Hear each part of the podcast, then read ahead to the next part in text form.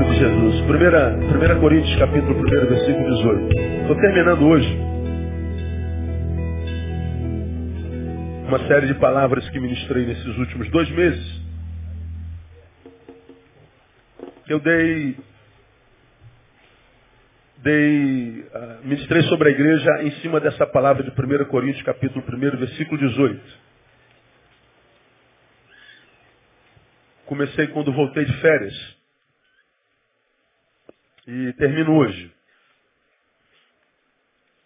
Está escrito assim, ó, porque a palavra da cruz é deveras loucura para os que perecem, mas para nós que somos salvos é o poder de Deus. Vamos juntos? Porque a palavra da cruz é deveras loucura para os que perecem, mas para nós que somos salvos é o poder de Deus. Então nós começamos essa palavra é, citando Paulo e dizemos que Paulo fala sobre dois olhares sobre a cruz. Duas perspectivas sobre o mesmo tema. Paulo fala da dubiedade do olhar dos observadores sobre a cruz. Um olha para a cruz e diz loucura. O outro olha para a mesma cruz e diz poder de Deus. Então o poder de Deus é confundido com loucura. E os dois temas, loucura e poder de Deus, emanam da cruz. Bom, essa visão vem de dois pontos de vista distintos. E a Bíblia os discerne claramente. Quem é que diz que a cruz é loucura? Os que estão perdidos. Quem é que diz que a cruz é poder de Deus? Os que são salvos. Nós falamos sobre loucura. Loucura é um tema hoje estritamente subjetivo. Loucura ou louco é aquele que não se adequa ao status quo vigente. Louco é aquele que não, não, não, não, não, não se ajusta às, às leis estabelecidas pela sociedade. Louco é o transgressor, louco é o que não se submete a parâmetros estabelecidos, louco é o que não se encaixa. Então existe uma sociedade, valores estabelecidos, parâmetros estabelecidos, paradigmas estabelecidos, e o louco. O louco é aquilo que não cabe dentro disso e acaba vivendo à margem. Mas aí nós falamos, vamos imaginar que a sociedade toda tem enlouquecido. E aí há uma pessoa ou um grupo de pessoas que não se adequam a essa loucura social, essa loucura da cidade, essa loucura da pós-modernidade. Se a cidade toda enlouqueceu e existe alguém que não se adequa ao parâmetro da loucura social, pode-se chamar esse sujeito de louco ainda? Bom, depende, a loucura é subjetiva. Nós podemos, como sociedade, ser um grupo de gente normal e quem não se adequa à normalidade da cidade é louco. Mas se a sociedade, sociedade toda enlouquece, quem não se adequa a isso pode ser chamado de louco? Bom, isso é subjetivo. Então nós conversamos sobre loucura, depois nós conversamos sobre o poder de Deus. O que é o poder de Deus? É aqui que começa toda, toda, toda, todo o equívoco com relação à vida dos cristãos. Porque a gente acha que não é louco simplesmente porque a gente olha para a cruz e não chama a cruz de loucura. Não, pastor, para mim é o poder de Deus. Só que dizer que a cruz é poder de Deus não é um discurso. Eu posso discursar a cruz é o poder de Deus, é o poder de Deus, é o poder de Deus, e a despeito disso ser um louco. Porque dizer que a cruz é poder de Deus é só um discurso na minha vida. A vida que eu vivo na prática atesta que eu creio que a luz, que a mensagem que emana da cruz é loucura. O discurso é um, mas a prática vivencial é outro. Então nós começamos nesse estudo a, a tentar entender o que, que Paulo está querendo dizer, o que, que a Bíblia está querendo dizer, quando nós declaramos, nós que imaginamos salvos, nos imaginamos salvos, dizemos a cruz é o poder de Deus e, e mais, para a salvação de todo aquele que crê. Aí nós começamos a, a, a entender o que significa dizer que, que, o Evangelho é poder de Deus. E nós aprendemos que significa dizer que nós entendemos o nosso chamado. A cruz é poder de Deus. Quem é que pode declarar isso? Aquele que entende para que, que existe, por que existe, Qual a razão da sua própria existência? Qual o teu chamado? Qual a tua vocação? É aquele que transcendeu, como nós falamos lá atrás no início, o dilema shakespeariano. Ser ou não ser? Bom, esse dilema já está superado. A resposta é, é fácil. Ser ou não ser? Ser. Não há mais essa questão ser ou não ser. A questão é ser o quê? O que, que eu sou? Qual a minha identidade? Para que, que eu existo? Para que, que eu nasci?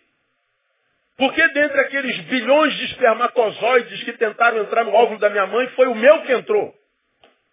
Não foi aqueles outros bilhões que fracassaram nem nasceram. Por que foi eu? Bom, dizer eu creio que a cruz é poder de Deus é dizer eu sei o meu chamado. Eu sei para o que eu existo. E aí nós falamos sobre isso detidamente. E aí nós começamos a, a, a estudar a, o nosso chamado. Afinal, qual é o chamado da igreja de Jesus Cristo? Para que, que nós fomos chamados? Aí nós estudamos, nós fomos chamados à santidade. Mostramos o que é santidade e aonde nós devemos ser santos. Pegamos Corinto, porque Paulo está escrevendo a Corinto, a cidade mais promíscua, mais carnal, mais, mais adúltera, mais idólatra, a, a, mais imoral da história daquela, daquela sociedade. E no meio daquela cidade, a, Paulo diz que nós fomos chamados para a santidade. Aos santificados em Cristo Jesus, chamados para serem santos, em 1 Coríntios 1, 2 nós falamos sobre isso. Falamos o que é santidade e os frutos dessa santidade detidamente. Eu acho que todo crente deveria ouvir essa palavra. E terminamos essa palavra dizendo, porque nós somos chamados a ser santo no mundo carnificado, ser santo dá um trabalho danado. Eu, eu recebi a visita aqui de, de dois pastores que vieram de outro lugar e vieram me conhecer, me ouvem muito. Bom, desculpa se vocês estiverem me ouvindo, não vou citar o nome de vocês, é só para ilustrar o que eu quero pregar a vocês. E sentado com eles, jantando, eles falaram, pastor, nós queremos que não existe mais pecado. O pecado agora é só uma memória em nós, o que a gente comete não é mais pecado. Falei, mas como, como assim? Se a, o Espírito Santo me alcançou e gerou em mim uma nova vida, essa nova vida gerada pelo Espírito Santo não peca mais. É, mas a nova vida vive dentro da velha. Vive dentro desse tabernáculo. E na minha concepção do Evangelho, você já aprendeu isso, nós pregamos isso. Quando o novo homem é gerado dentro de mim, não mata o velho. O novo homem é poder de Deus para dominar o velho. Mas se eu não alimentar o novo homem que habita em mim, o Espírito Santo pode ser extinto em mim, como diz Paulo aos Tessalonicenses, e o velho homem domina. E porque o, o novo homem habita no velho, diz Paulo, um briga contra o outro para que a gente não cumpra a vontade do outro. Foi Paulo quem disse, é, o bem que eu quero eu não consigo fazer, mas o mal que eu não quero eu pratico sem pensar. Paulo está dizendo, eu vivo em luta contra mim mesmo. Meu Deus, quem me livrará do corpo dessa morte? E aí nós estamos conversando, mas não adiantou. Acho que não é. Aí eu falei assim, por vocês me desculpem, cara, eu, eu, penso completamente diferente de vocês. Ser eu dá um trabalho desgraçado. Ser quem eu sou é uma luta constante, cara, porque existe um leio em mim que me convida para ir para longe de Deus o tempo todo, todo dia, de manhã, de tarde, de noite. Existe um leio em mim que diz, olha, esse negócio de Bíblia balela, isso é furado, isso não existe, esse negócio de Espírito Santo é bobagem. Vai viver a tua vida, vai curtir a tua vida, você já tá, passou da metade da vida, vai para balada e viva para si mesmo, ninguém vale nada. E, e, meu Deus, o meu corpo se sente tentado, como eu preguei nesse sermão. Eu falei que ser santo é difícil, porque nós habitamos um corpo que é simpatizante de Afrodite. Em Corinto tinha um templo consagrado a Afrodite, a deusa do sexo, a deusa da promiscuidade, a deusa da orgia, a deusa da carnalidade. Eu falei, nós somos chamados a ser santo numa cidade carnificada. E por que, que é difícil ser santo? Porque o nosso corpo é simpatizante de Afrodite. Então nós temos que lutar contra esse corpo o tempo inteiro. Eu falei, rapaz, dá um trabalho danado ser eu.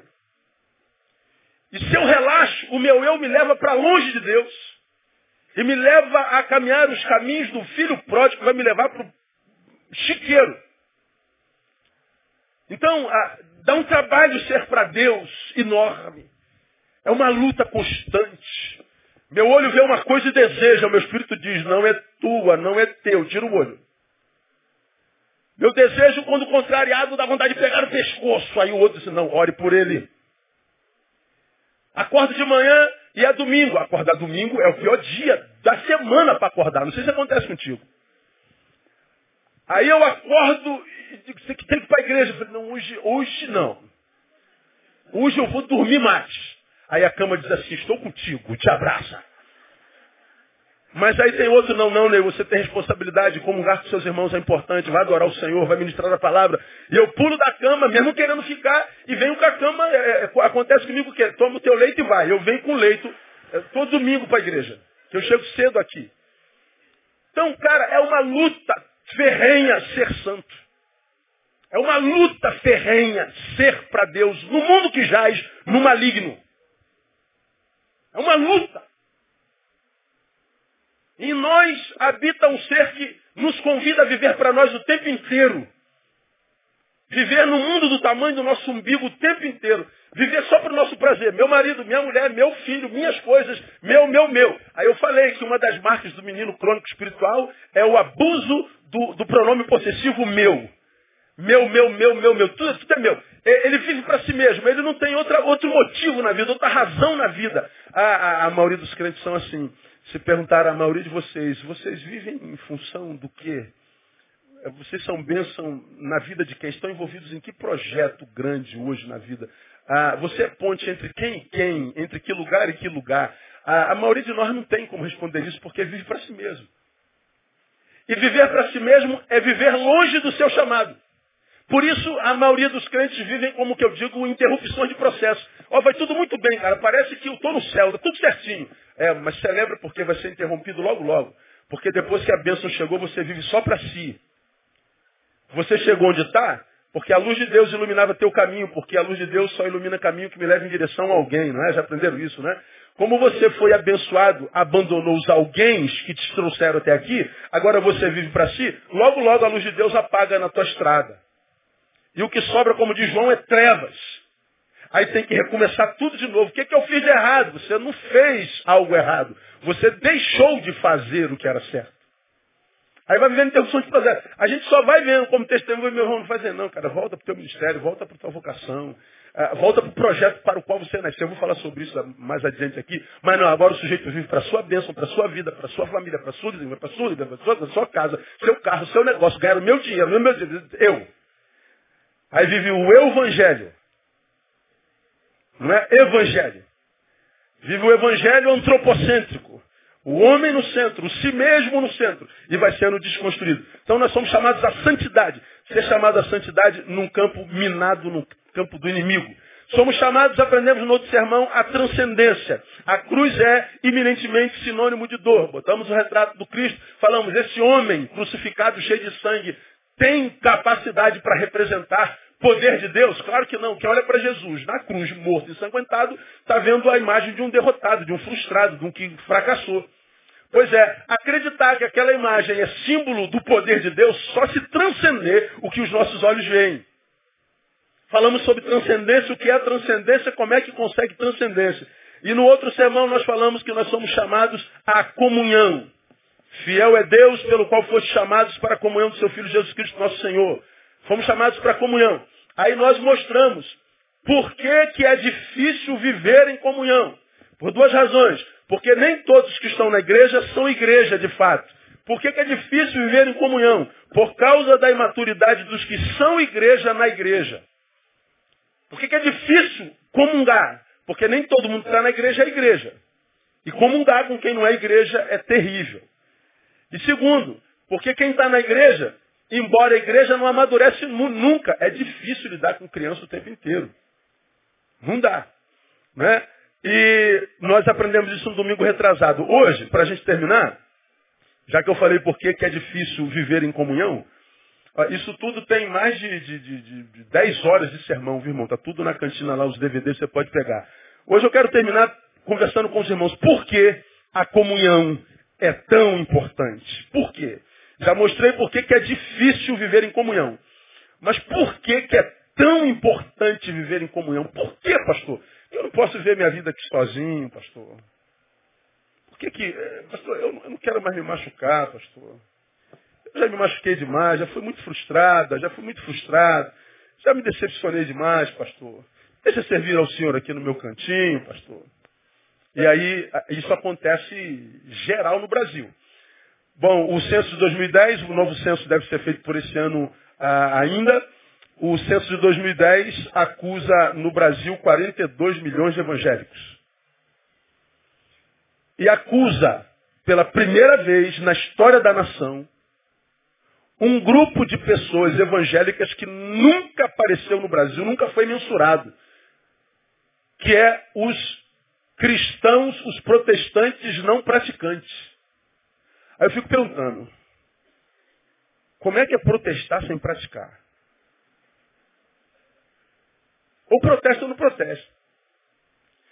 4, 4 milhões de crentes que não comungam. Eu vou explicar a vocês, já falei sobre isso lá atrás, lá em 2000, se eu não me engano. O recenseador, quando vai na sua casa, faz um monte de pergunta. Quando chega no campo religioso, qual a sua religião?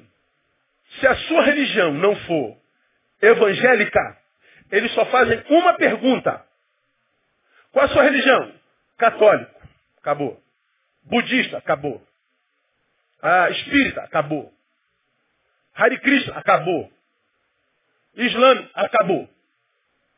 Mas se você responder, eu sou evangélico, vem a segunda pergunta. De qual segmento?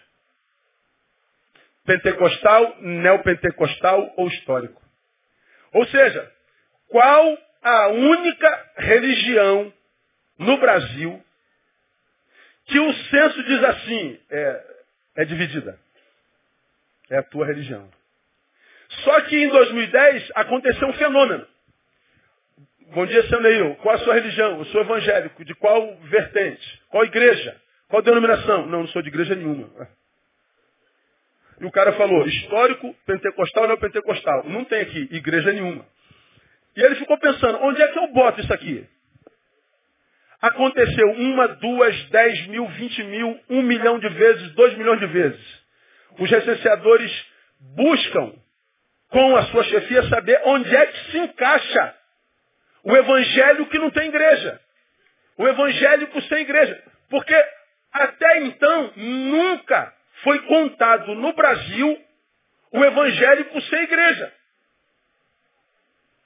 Só que no último censo já somavam 10% dos evangélicos no Brasil. Então, nós temos hoje, já estamos em 2015, mais de 10% dos evangélicos brasileiros são o que se chama a, a, a, na contemporaneidade de desigrejados. Eu sou evangélico, ou seja, creio que a cruz é o poder de Deus, eu não sou louco, mas eu não vivo em comunhão com igreja nenhuma. Já é um fenômeno histórico, porque registrado. Eu digo no meu discurso, é poder de Deus, mas eu não quero mais saber de ninguém. Por que, que os desigrejados existem? Decepcionados com a instituição, decepcionados com os irmãos, decepcionados com os pastores, principalmente, decepcionados com, com a igreja brasileira. Eu não quero mais saber de igreja brasileira, eu tenho um trauma. Tem gente que hoje ouve falar igreja, tem treco. Trauma de tanto abuso de autoridade espiritual. Aí, porque se machucaram, ou seja, individualmente se machucaram, eles estão, portanto, tomados de razão para abandonar a comunhão. Aí, o que, que acontece? Ele anula a mensagem que prega. E o pior, anula cheio de razão. A pergunta que eu sempre faço, porque os defensores dos desigrejados estão aí, e a gente tem que responder, os que estão desigrejados, aqui deve ter um monte deles me ouvindo hoje, lá na internet também. A pergunta que eu faço a vocês é, quem falou? Onde se falou? Quando se falou que a igreja seria um lugar de perfeição? Quem disse? Aonde está escrito? Que a igreja seria um lugar perfeito. Que, portanto, não seria um lugar onde eu pudesse me machucar, onde eu pudesse me frustrar, onde eu pudesse me ferir. Aonde está escrito isso? Eu estou decepcionado com a igreja porque a igreja é imperfeita. Mas por que você está decepcionado? Da onde você tirou a ideia de que a igreja seria perfeita? Eu estou desiludido com a igreja, porque a igreja. Ora, por que, você se desiludiu? Só se desilude quem se ilude. Você criou a ilusão de uma igreja perfeita, você criou a ilusão de um pastor perfeito, você criou a ilusão de irmãos perfeitos, você criou a ilusão de perfeição. E porque você criou a ilusão de perfeição, se desiludiu. Porque a Bíblia diz que joio e trigo crescerão juntos até o dia de Cristo Jesus, e só no dia do juízo é que eles serão separados. Maturidade no Evangelho, portanto, é a capacidade de conviver, como eu preguei domingo passado, na diversidade da coletividade, sem se deteriorar, sem se procrastinar, sem se deformar. É caminhar com os diferentes sem se transformar neles. É continuar sendo quem é, a despeito da diversidade na qual se vive. Agora, o que, que acontece com o fenômeno desigrejados?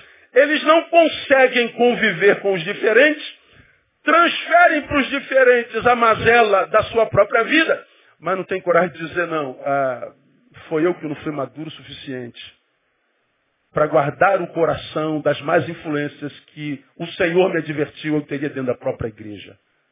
Falei sobre isso na semana passada. Nós vemos a palavra dizendo que até importa que haja entre vós dissensões. Porque para que os que são verdadeiros possam se manifestar.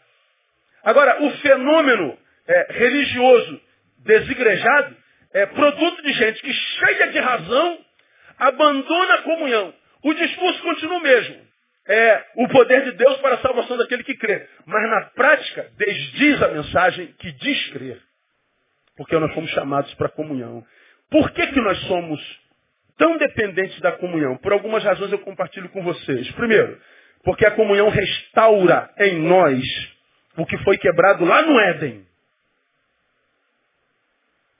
É a comunhão que restaura em nós, os homens, o que foi quebrado lá no Éden. O que foi quebrado lá no Éden? A possibilidade de uma convivência saudável.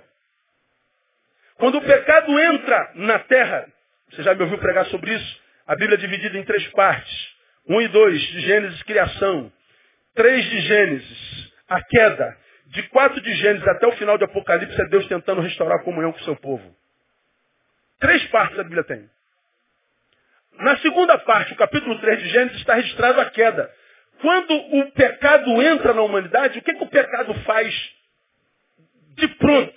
Quebra a possibilidade de convivência saudável. A mulher que foi criada para ser nossa ajudadora, eu que fui criado para amar minha mulher, nós que fomos criados para sermos a, a, a, o cuidador do outro, nós dois que fomos colocados na terra para sermos jardineiros desse jardim azul, lindo que é o nosso planeta, quando o pecado entra, o que, que acontece?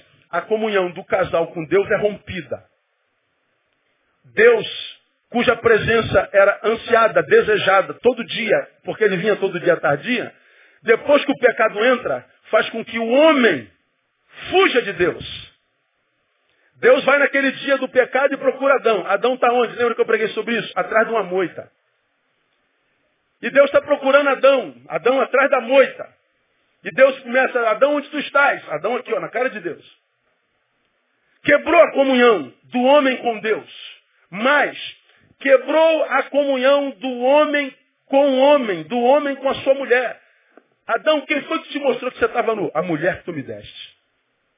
Eu não sou mais protetor dela, sou acusador dela. O que, que o pecado faz? Quebra a possibilidade de nós sermos bênçãos na vida um do outro. Agora nós transmitimos para o outro a culpa da nossa desgraça. Nós transmitimos para Deus a culpa da nossa desgraça. Senhor, só sabe por que, que eu caí? Porque tu me deste essa mulher. Se eu tivesse sozinho, não acontecia isso. O culpado é o Senhor. Até hoje não acontece assim? Se Deus existisse, não teria acontecido isso comigo. Se Deus fosse bom, não estava sentindo essa dor. O culpado é Deus. Não, Cala-te boca.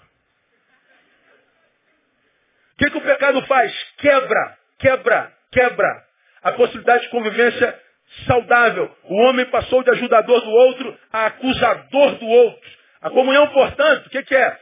É o fruto da reconciliação do homem com Deus, consequentemente do homem com o homem. O que, que a comunhão, portanto, faz? A comunhão praticada se traduz no retorno ao projeto original de Deus. Porque Deus não nos criou para que fôssemos a doença do outro. Deus nos criou para que nós fôssemos o remédio do outro. Deus não nos criou para sermos donos do outro, mas servos.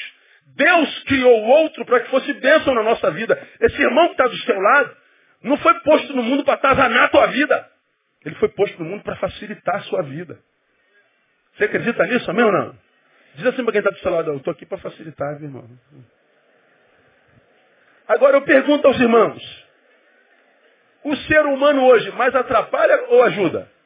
Pelo amor de Deus, cara. Tem um monte de demônio encarnado aí na humanidade que é uma desgraça. Como é que a pessoa atrapalha a vida do outro? Vive para espizinhar a vida do outro, cara. Estou numa reunião. Eu falei sobre a reunião do condomínio do, do ano passado? Falei?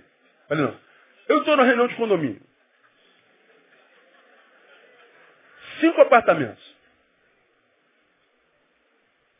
E tem crente lá, além de mim. Um, um. O resto não. Aí estamos reunidos para falar sobre o porteiro que foi embora. Aí tem a faxineira fazendo. Aí começa a reclamação sobre a faxineira. Não, porque eu, eu subi e ela estava com a, com, a, com a camisa com a barriguinha de fora. E tem homem aqui. Então não pode trabalhar de barriguinha de fora, com a perna de fora. Tem que botar um roupão e tal, não sei o quê. Não, e eu, eu, eu fui passando a mão em tudo que é lado. Ó, achei poeira aqui, achei poeira ali, achei poeira aqui, achei poeira ali. Eu fui chamar atenção do, do, do, do porque ela estava com, com a barriga aparecendo e parece que ela não gostou. Ela baixou, mas nunca mais me cumprimentou. E que Estou ouvindo. Neil, você tem alguma reclamação? Para mim está tudo bem. Ó, acho que ela limpa direitinho. Eu nunca reparei se ela estava de barriga de fora, de perna de fora, de, de cara de fora, nariz de fora. Ah, toda vez que eu cumprimento, ela me cumprimenta naturalmente. Toda vez que eu passo, se eu passo dez vezes, eu cumprimento dez vezes. Ela sempre respondeu. Oh, eu estou satisfeito com ela. Eu, senhor fulano, também estou satisfeito. E você? Oh, nada a reclamar. Então o monstro sou eu. Eu fiquei quieto. Quem está insatisfeito? Adivinha quem é? A reunião acaba assim de que está chorando de tanto espiziamento, tanto espiziamento, tanto espiziamento. Ligo para ela e digo, obrigado pelo seu trabalho. Você não é obrigado a fazer isso. E faz por voluntariedade. Muito obrigado, Deus te abençoe. Se puder te ajudar em alguma coisa, tal, não sei o que, papá. Ela dando a chorar. E começa a falar e descobre que a mãe dela está com Alzheimer descubra a dificuldade que ela está com, com o marido que é cadeirante, descubra, descubra, descubra a vida toda.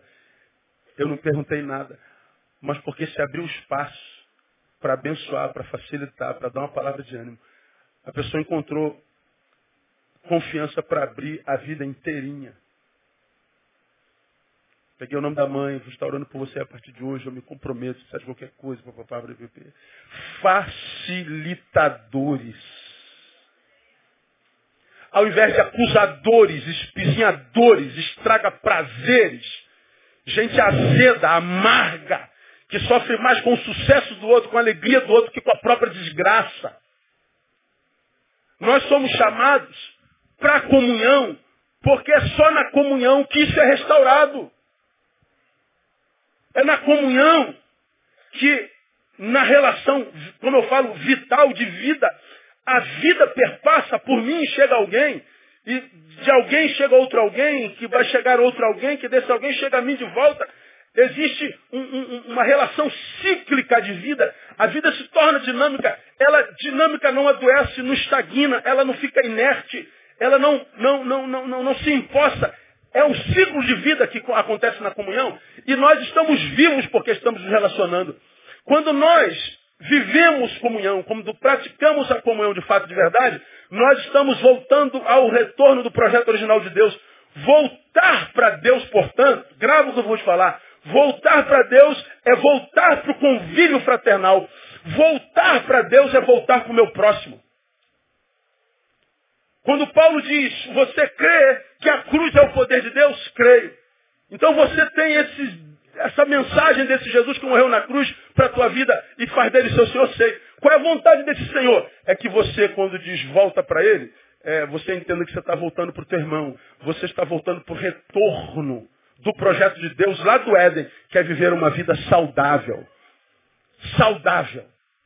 Então, quando você escolhe viver sozinho, você está dizendo, eu não creio que a cruz seja poder de Deus. Por quê? Porque quando você se relaciona, esperando perfeição dos seus pares, você não está preocupado em permitir os seus pares serem quem são. Você está querendo que os seus pares transcendam a humanidade, se transformem em anjo, para que você não sinta dor. Você está com eles por causa de você. Isso não é comunhão. Porque quando a gente vive comunhão, a gente, a despeito da diversidade dentro da qual a gente vive, a gente dá direito ao outro de ser ele mesmo. E qualquer um, independente de quem seja ele, é possível de errar e nos machucar. Mas eu não estou com você porque você só me faz bem. Eu estou com você porque você é o que você é e como você é. Isso é comunhão. Para viver em comunhão tem que ter maturidade. Porque se for menino, ele vai deixar logo, porque ele não consegue sentir dor. Ele não consegue trafegar no meio dos nãos. Ele não consegue trafegar diante das adversidades, das contrariedades. Meninos é, não devem congregar. Eles são facilmente frustráveis. São os magoáveis, como eu preguei alguns domingos atrás. Não é MacGyver, é magoáveis. Magoei. Hum, vou embora. Esses crentes são terríveis, irmãos. Como eu falei no domingo passado, eles emperram o cumprimento da missão.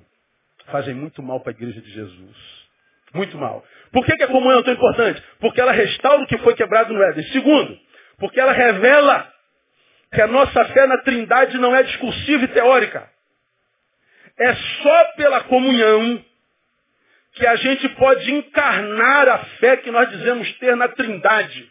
Porque se eu digo, eu creio na mensagem da cruz, na cruz morreu um Jesus trino, que é Pai, Filho e Espírito Santo, três em um. Se eu acredito na doutrina da trindade, ora, meu irmão, eu não tenho como viver fora de comunhão. A única maneira de autenticar a nossa fé na trindade é através da comunhão. Entre as muitas questões difíceis da Bíblia, e a Bíblia é um livro difícil, para quem não tem o Espírito Santo, porque com o Espírito Santo ela se clarifica, ela se revela. Mas entre as muitas questões difíceis da Bíblia está explicar o que seja a trindade. Quem consegue explicar a trindade cabalmente a ponto de não deixar de dúvida nenhuma? Como é que é isso, pastor? Pai, Filho e Espírito Santo, eles são três? Não, ele é um só. Mas como é que um se divide em três? Como é que, é, como é que se explica a trindade? Quem é capaz de explicar a trindade?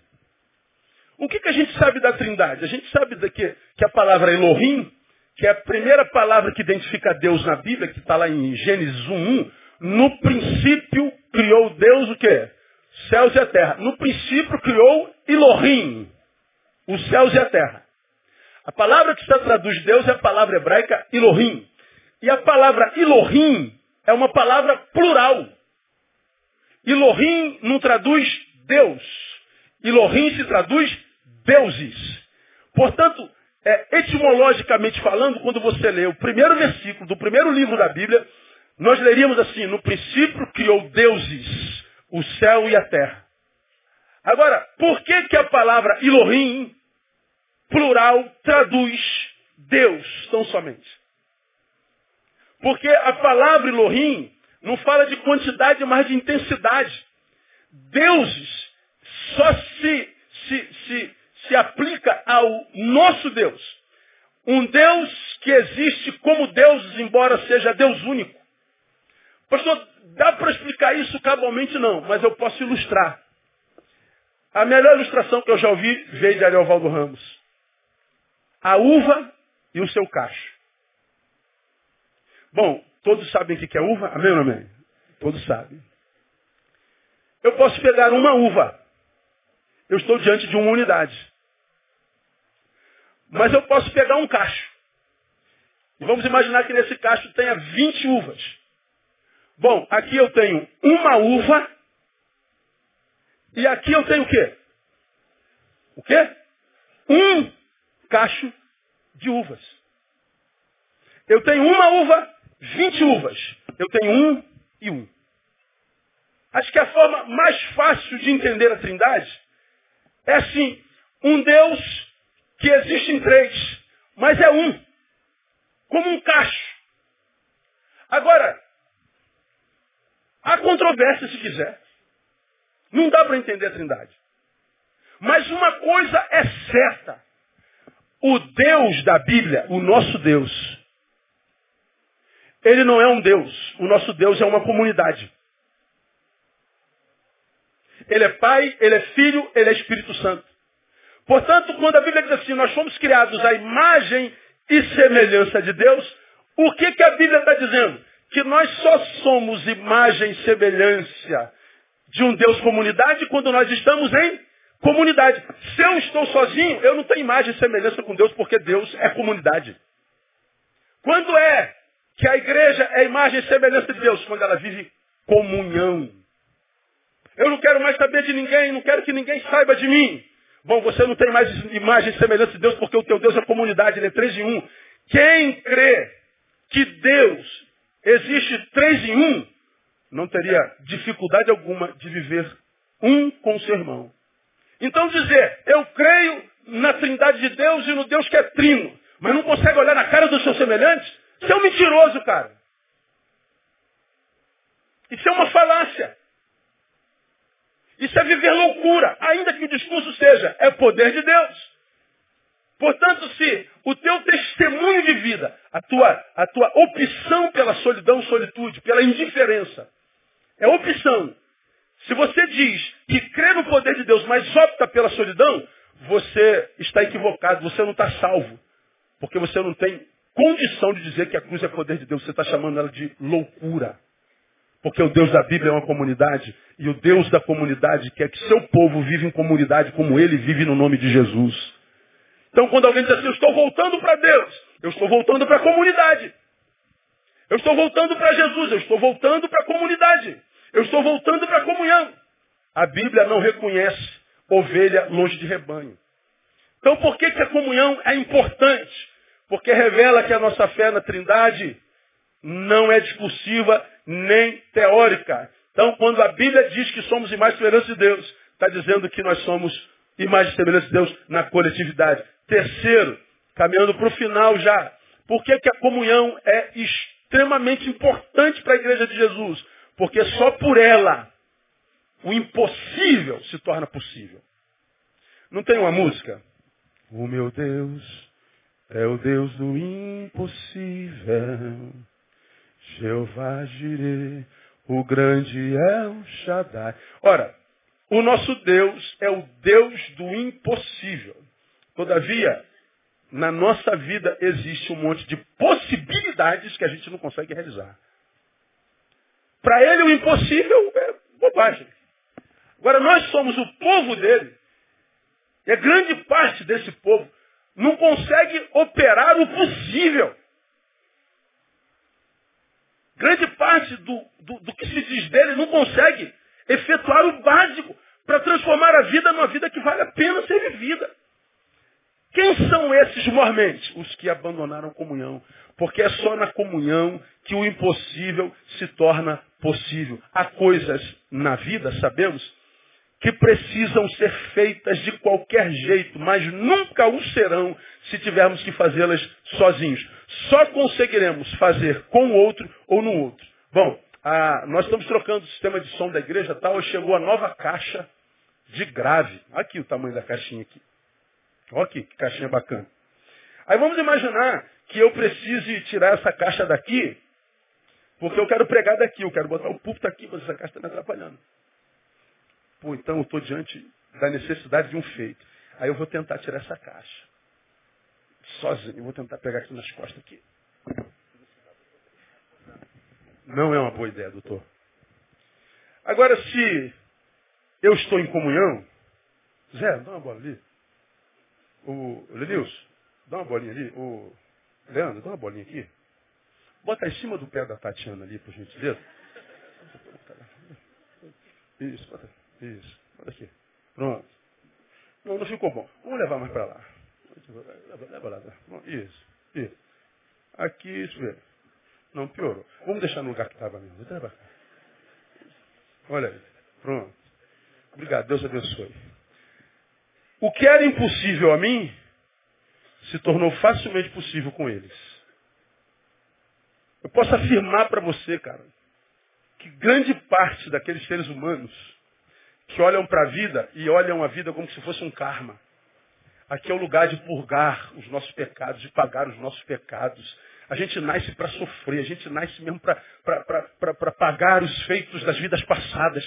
Parece que tem crente que vive a vida como se a vida fosse cara. Que acreditam mesmo nisso.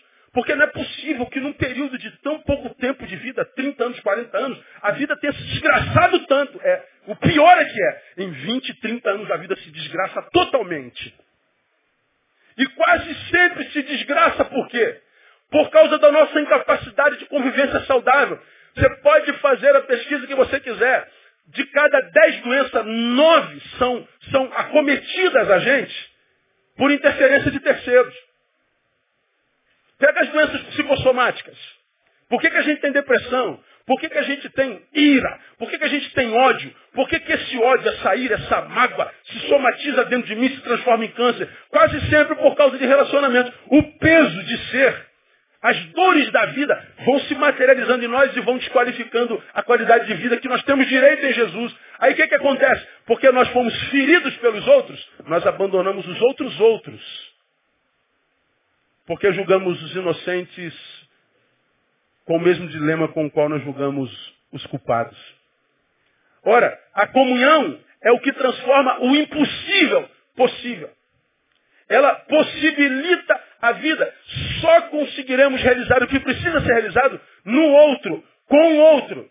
Ah, alguns exemplos disso. Quando a gente pensa a vida, como eu acabei de falar. Hoje, difícil. Hoje, uma vida dura. Hoje uma vida quase kármica. Hoje uma vida que parece que não vale a pena, parece que a gente nasce para sofrer. Como que a gente recobra a qualidade de vida? Na comunhão. A gente volta para o Éden e a gente vê Deus falando de novo. Quando olha para Adão, lembrando que eu preguei na semana passada. Para o galo uma galinha, para o boi uma vaquinha, para o sapo uma sapinha, para cada bicho uma bichinha. Adão tinha Deus. A mula estava com o jumento, com o mulo. O cavalo com a égua, o galo com a galinha. Adão estava com Deus. Quem está em melhor companhia? Adão. Mas a despeito de estar com Deus, Deus olha para ele e diz, não é bom que o homem esteja só. Mas peraí. Como que Adão está sozinho se ele está na presença do próprio Deus? Porque na cabeça de Deus, quando o assunto é relacionamento, nem ele basta. O ser humano precisa de um igual. O ser humano não encontra sentido na vida em Deus. Encontra sentido na vida em Deus e no seu semelhante. Encontra sentido no Deus que é comunidade na comunidade desse Deus. Deus não é suficiente. Amar a Deus sobre todas as coisas e ao teu próximo o quê? Como a ti mesmo. Desses dois mandamentos, vertical e horizontal, que tem a forma da cruz, desses dois mandamentos depende toda a lei e os profetas, depende toda a palavra.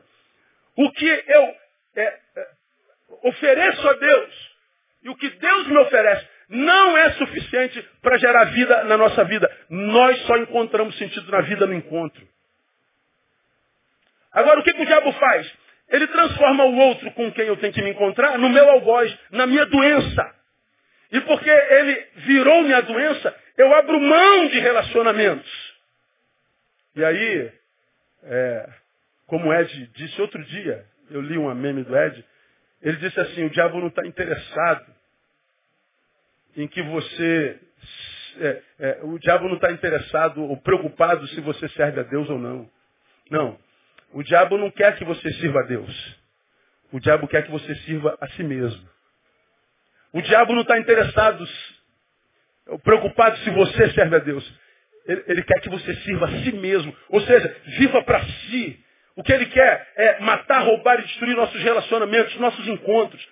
Quebrar a comunhão do povo. Dividir, cismar, rachar. Porque ele sabe que a gente só encontra sentido no outro. Então ele nos isola. Ele nos isola não. Ele trabalha para que nós, fazendo leitura equivocada das nossas relações, nos isolemos. Nós nos isolamos, perdemos a imagem e semelhança de Deus, porque Ele é Pai, Filho e Espírito Santo. Deus é uma coletividade, é uma comunidade. E aí, dizer que a cruz é o poder de Deus se torna um discurso, porque na prática eu estou vivendo loucura. É na comunhão, é na comunhão que o impossível se torna possível. Quando a gente fala da vida, não é bom que o homem esteja só. Possível é, bom nunca. Porque a vida se desenrola no encontro. Ah, veja como é importante ver em comunhão, como é que ela facilita. A missão, por exemplo. A missão que se traduz na razão de nossa vida subjetiva se torna executável somente na comunhão. Eu vou repetir. Por que, que a comunhão é importante? Porque a missão que se traduz na razão da nossa vida subjetiva só se torna executável na comunhão. Bom, existe uma missão na vida de qualquer um de nós. Cara, você não nasceu do acaso. Você não é filho de chocadeira. Você não foi um erro da natureza. Não, pastor, eu sou. Minha mãe falou que eu só nasci porque a camisinha furou. Se Deus não quisesse que você nascesse, a camisinha não furava, meu irmão, te garanto. Não, pastor, eu sou filho de um estupro. Se Deus não quisesse que você não nascesse, o espermatozoide daquele homem não teria chegado ao óvulo da tua mãe. Se você nasceu, não nasceu porque o estuprador te gerou, porque a camisinha furou. Você nasceu porque Deus te formou no ventre da tua mãe. Só Deus pode gerar vida. Você não é obra do acaso, você não é filho de chocadeira. Você é filho de Deus e Deus tem um plano para cada criatura. Você não nasceu? Se é para Deus, aplaude.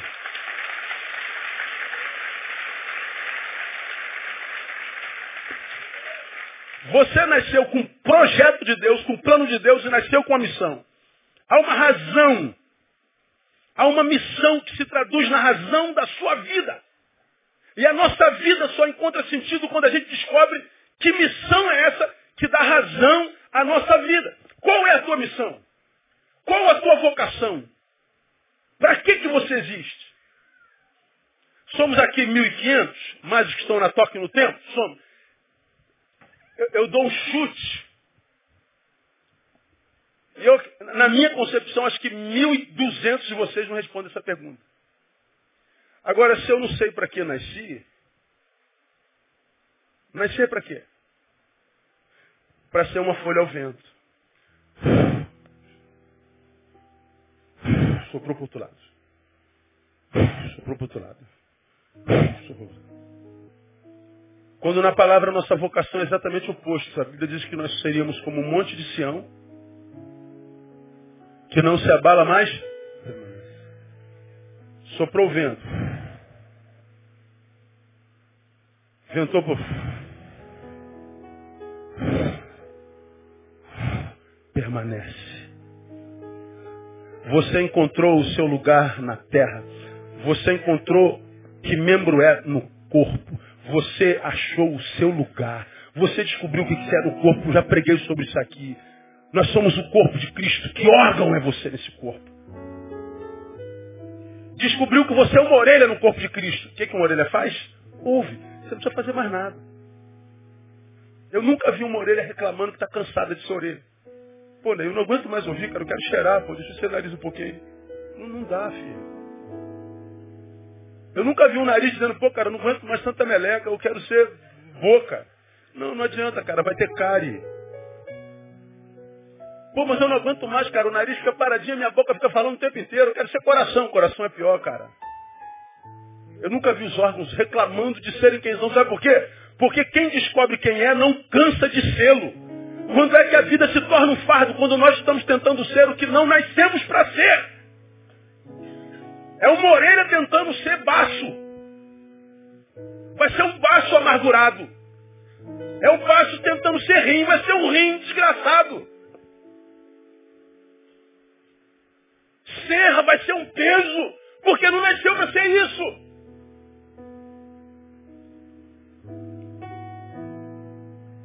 A missão que se traduz na razão da nossa vida só se torna executável na comunhão. O princípio dessa verdade vem de Isaías, capítulo 41, versículo 6. É princípio. Ele diz assim, ó, um ao outro ajudou e ao seu companheiro disse, esforça-se. Que princípio nós temos aqui? Cara, eu estou cansado de ser quem eu sou. Bom, você está em comunhão? Eu vou te ajudar, irmão.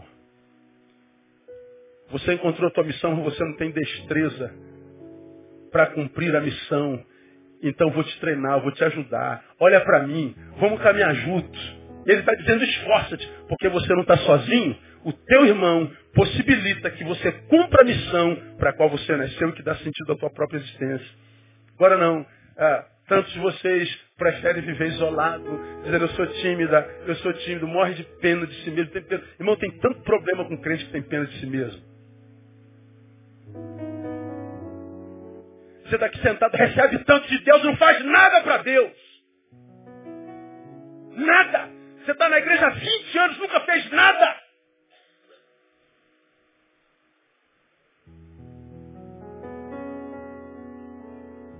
E Deus continua abençoando, abençoando. Aí acontece o que eu sempre digo, interrupção de processo. Casou uma vez, e o marido era uma bênção à mulher. O casamento azeda, mesmo sendo uma bênção. Por quê? Porque você não se desenvolve, casa de novo. Daqui a pouco vai estragando tudo de novo. Tem um marido abençoado, um filho abençoado, uma filha abençoada, uma mulher abençoada, mas daqui a pouco começa a azedar. A gente não sabe por que está azedando. Porque a, a, mesma pessoa que você é hoje é aquela que você foi lá no início. Você não evolui, você não melhora, você não desenvolve, você não se relaciona. Só se relaciona com igual, porque não consegue ser contrariado. Então você não evolui, não cria, não, né, não cria anticorpos. Não cria destreza. Não fica esperto, malandro, é, dá um jeito para driblar a vida. Não. É aquele, aquele europeu. Você chega na Europa, você fala assim, eu quero comprar esse pãozinho aqui. Quanto, quanto custa esse, esse, pãozinho? Aí ele custa é, um, um, um, euro e cinco centavos. Aí tu pega dá do, uma, uma, nota de dois euros e uma, notinha, uma moeda de cinco centavos. Aí ele fica assim, para que, que esse cinco centavos aqui, moço? É para facilitar no troco.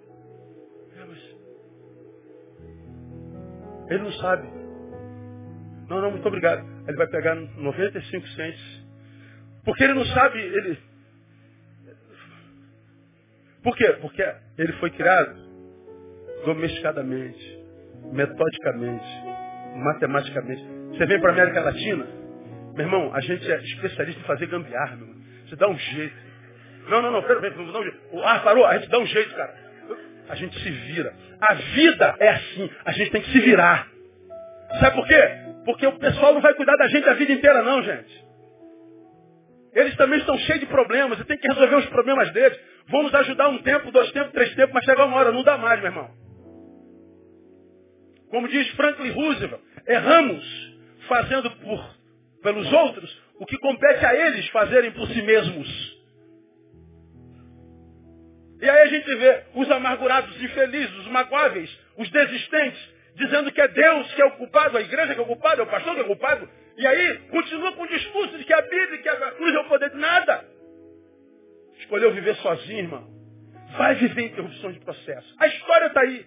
Isso não é profecia, não. É a história que está aí, ó.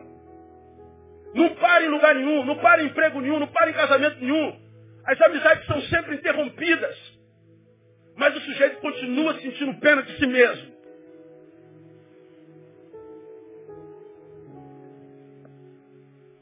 Precisamos estar juntos, irmãos. Porque hoje eu me canso, você diz, esforça-te, Neil. E eu recobro a força. Amanhã quem se cansa é você. E aí você vai colher o que plantou em mim, eu que vou te dizer, esforça-te, meu irmão.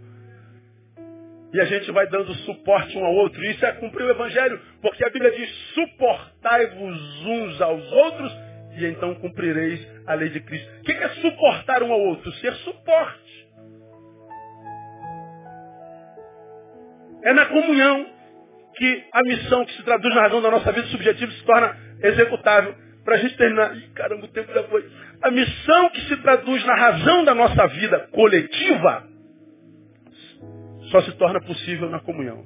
Subjetiva e agora coletiva. Para que, como igreja, existimos? Salgar e iluminar. Para que, que o sal serve? Preservar e dar sabor. Sabor aonde? A sociedade, a carne humana. ao grande corpo da humanidade. A igreja existe para dar sabor, para preservar. Além disso, diz que nós somos luz. Para que, que luz existe? Para iluminar. O que, que a luz faz quando ilumina? Ela traz clareza à vida, ela traz transparência. Ela minimiza a dor. Porque se estamos na noite, ainda que nós estejamos na sala da nossa casa, que a gente conhece com a palma da nossa mão, acabou a luz, você vai ter que ir tateando para tentar chegar na vela. Aí você esquece da mesinha de centro e bate com a canela na quina do centro. Aí você diz, glória a Deus. É assim? Por que que, por que, que sentiu essa dor? Porque está em trevas. O que, que a luz faz? A luz clarifica. A luz minimiza o esforço. A luz minimiza a dor. A luz possibilita a vida. Para que, que a igreja existe? Para que a sociedade continue a viver com saúde, com clareza, com transparência, para que a sociedade não se deteriore, não apodreça. Agora, isso é uma realidade prática? Não. Por quê? Porque nós não somos quem deveríamos ser. O Brasil não está porque a Dilma está lá, nem o Lula, não. Aí o Brasil está assim porque a igreja é como é. Pode mudar Dilma, pode trazer quem? Fala do santo, traz São Francisco de Assis, ressuscita ele, bota ele para ser presidente do Brasil, vai continuar a mesma porcaria. Porque a única forma de sarar a terra é ter uma igreja que se arrepende dos seus pecados, vive em coletividade como é seu Deus. Quando Deus tem um povo que vive assim, ele sara a nossa terra.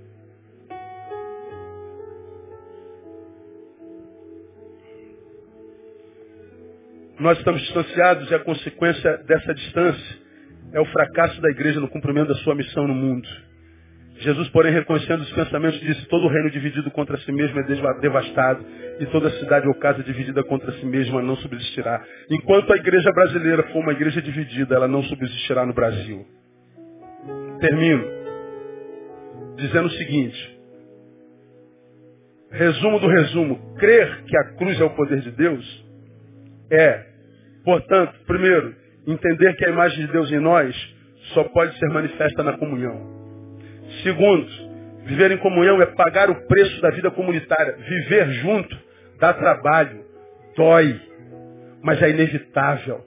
É como a arca de Noé, cheio de bicho, fezes, urina. A arca fedia, mas era o lugar mais seguro do planeta para se estar naquele momento. A igreja não, não, não, é bonita por dentro, a igreja pode feder, a igreja pode ter fezes humanas, mas é o lugar mais seguro para se estar nesse mundo que a gente vive. Viver em comunhão é abrir mão do seu conforto pessoal a fim de se estabelecer o bem-estar comum. Porque para que todos tenham, é possível que eu tenha que perder um pouquinho. Agora, o, o que, que acontece com o que não consegue viver em comunhão? Ele é egoísta, ele não abre mão de nada. Ele usa, como eu falei na semana passada, excessivamente o pronome possessivo meu, meu, meu direito, meu, meu ministério, meu, meu, meu pastor, minha igreja, meu. Não abre mão. Isso é problema na igreja. E por último, viver em comunhão é não abrir mão da missão, por entender que a vida existe por causa dela. A vida existe por causa da missão e não a missão por causa da igreja. Por que, que eu existo? Porque Deus tinha uma missão para cumprir na terra e me trouxe para cumpri-la. Então a minha vida existe por causa da missão de Deus, da missio Dei. Deus está em missão no mundo e queria que eu fosse usado naquilo. Ou seja, não existe uma missão por causa da minha vida, por causa da minha vida existe a missão. Ao contrário, não existe minha vida por causa da missão, por causa da missão existe minha vida. Então quando você abre mão da tua vocação, da tua missão, quando você vive para o seu umbiguinho, para o seu mundinho, pro, pro, só para o seu maridinho, para sua esposinha, para o seu filhinho, para o seu trabalhinho, para o seu carrinho, para sua belezinha corporal. Quando você vive para si mesmo, ah, você está dizendo, Deus, eu sou uma louca, eu sou um louco. Se isso tem a ver contigo, meu irmão, olha para trás. E veja se a tua história não é marcada do que eu estou falando aqui. Interrupções do processo. Então está na hora da gente como igreja tomar uma postura, cara, diferente. Porque dizer eu creio no poder de Deus é crer que nós somos chamados para a comunhão, porque é na comunhão que o Senhor ordena a bênção e a vida para sempre, e só na comunhão impossível se torna possível. Ou seja, tua vida nunca mais será paralisada. Porque mesmo que você esteja diante de uma impossibilidade em Deus, na comunhão, Deus opera o milagre pelo poder do nome de Jesus.